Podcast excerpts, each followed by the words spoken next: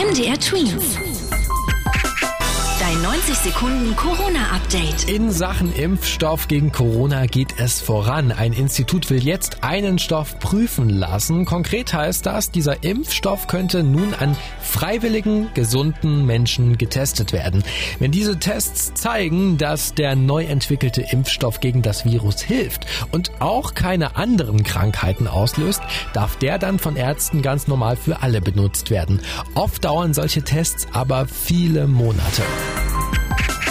Das weltberühmte Oktoberfest in München fällt aus. Bisher wurden zwar nur Großveranstaltungen bis Ende August abgesagt, aber sowohl der bayerische Ministerpräsident Markus Söder als auch die Festveranstalter gehen davon aus, dass die Wiesen, wie sie auch in Bayern genannt wird, eine zu große Gefahr für die Gesundheit für uns alle ist.